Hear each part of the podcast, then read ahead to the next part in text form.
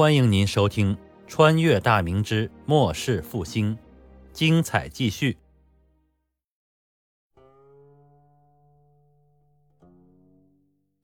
单县某处官军营地，吴尚文与几名亲信部众正在大帐内痛饮。他精吃着球结肌肉的上身，端起盛满酒水的大碗，狂饮一口。酒水顺着嘴角淋漓而下，他抹了一把嘴角，放下酒碗，抄起一根羊腿，大口啃咬起来。脸上一道伤疤的千总刘老二，一边嚼着羊肉，一边含糊不清地说道：“啊啊，将军，前几天咱们拦了钦差，伤了经营的大兵，这事儿痛快是痛快了，呃，可别真惹恼了朝廷。万一皇帝恼了，让总兵大人和巡抚处置咱们，可是罪过不轻啊。”旁边吴尚文的亲兵对证刘大刚切了一声，满不在乎地开口道：“，”哎呀，我说刘老二，你这越活胆子是越小了。你也不看看现在什么年头，反贼越剿越多，眼看着已经是天下大乱了。现在手里有兵那就是爷，朝廷还得用咱们这些官军对付刘贼呢，哪敢为这点事儿就处置咱们将军？其余的几个将领也是随声附和。吴尚文赞许的点了点头，使劲咽下口中的食物。哎，对。大刚说的对，眼下天下大乱，大明内的刘贼不消多说，慢慢成了势头。朝廷的兵马是越打越少，反贼是越打人越多，就连许多吃了败仗溃散的官军，也是加入了反贼的营伍。那个吴省总督洪承畴倒是挺会带兵打仗，可他手底下满打满算才两万余人，那反贼是多少？那个闯王高迎祥的手下。番汉骑兵就有两万多，那可是骑兵啊！咱们步兵最怕啥？最怕的就是骑兵。不客气的说，老子手下这两千余步军，来个三百骑兵就能杀咱们个屁滚尿流。别说是两万骑兵了，还有其他的反贼，什么闯大天、老回回、张献忠等等，那哪个不是手下十万人以上的？还有关外那群女真人。也是瞅准机会就上来啃大明一口。哎，我听关宁军那些家伙说过，现在大明在辽东十八万步骑根本不敢出城野战，只能在城里死守啊。那些女真人真是野人，打起仗来根本不怕死。要是让女真人入了关，那大明就完蛋喽。我看呢，这朱家的江山快是不保喽。朝廷那些软蛋根本不敢拿咱们怎么样。还得指望咱们替他们卖命呢。现在老子就是想多搂点银子，好招兵买马。将来不管是反贼还是女真做了江山，咱们手里有兵，谁都会高看咱们一眼。到时候咱们也弄个公侯当当。哈哈哈！说罢，端起酒碗一饮而尽。其余众人一边恭维，一边端起酒碗干掉。在营地的一个角落，千总吴群正躺在马棚下的阴凉里。嘴里叼着一根干草，翘着二郎腿，哼着小曲儿，身边围坐着几个把总和少管。他是单县本地人，因为家里穷，地又少，兄弟又多，从小没吃过几顿饱饭。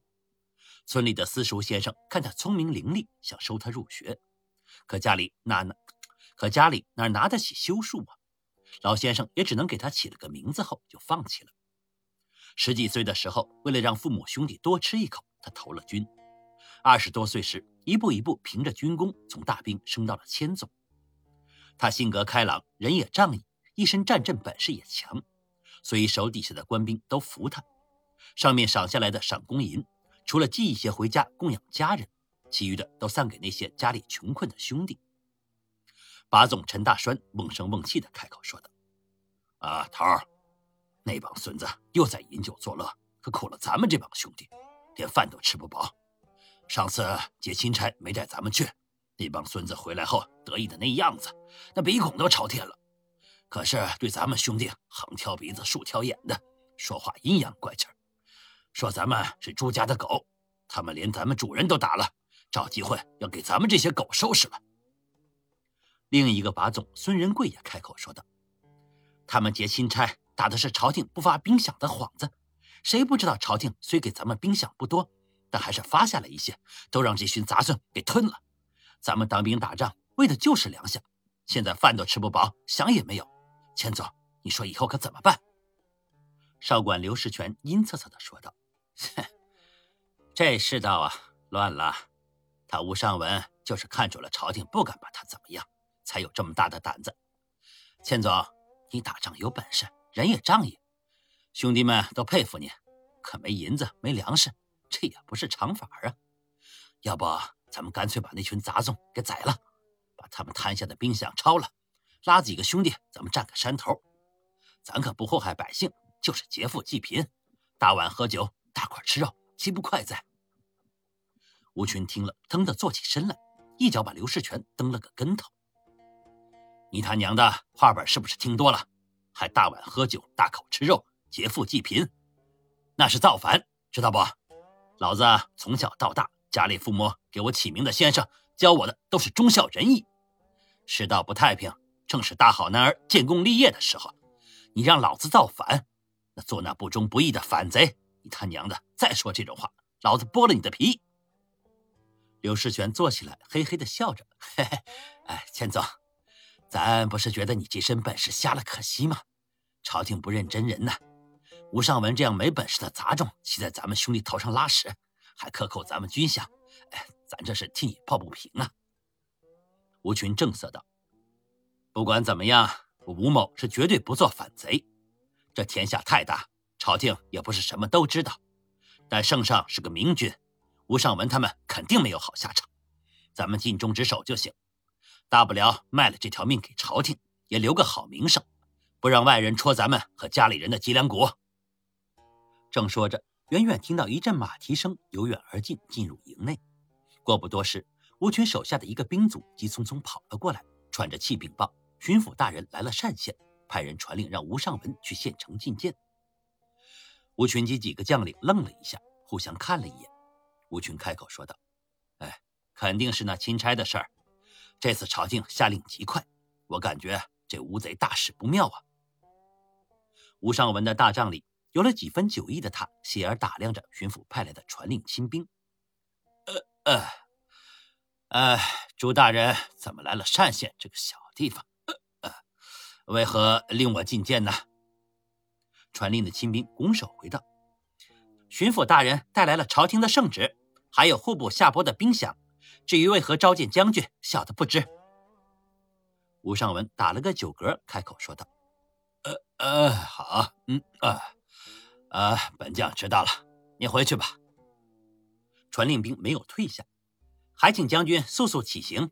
巡抚大人从省城来前，已经知会了分守参将牟将军，他也正在前来，估摸着就快到县城了。吴尚文一听，参将牟文随也要过来，那可是一手提拔他吴某的恩主，顿时酒意消了不少。他正色开口道：“好，本将这就启程前往，你回禀巡抚大人去吧。”传令兵施礼后离开大帐，返程而去。刘老二开口说道：“啊，将军。”呃，这次朝廷怎能如此快就下旨，并且巡抚大人怎么突然来到我单县？我总觉得有些不对呀。武尚文笑了笑，嘿，哎，朝廷的旨意无非就是严令申斥，巡抚来单县显得是重视此事，要不朝廷脸面难堪呢。要是有什么不对，干嘛还要户部下拨饷银？那肯定是打一巴掌，给个甜枣吃。明着训斥于我，暗着还是要拿出真金白银哄着咱们。你呀，就别瞎想了。朝廷能把我怎么样？难道为这点事儿而斩杀大将吗？哼，就不怕军卒哗变吗？况且参将大人也来了，那就更没问题了。呃，将军说的虽然在理，呃，但是我觉得总有哪里不对啊。为防万一，将军还是多带些人马前去吧。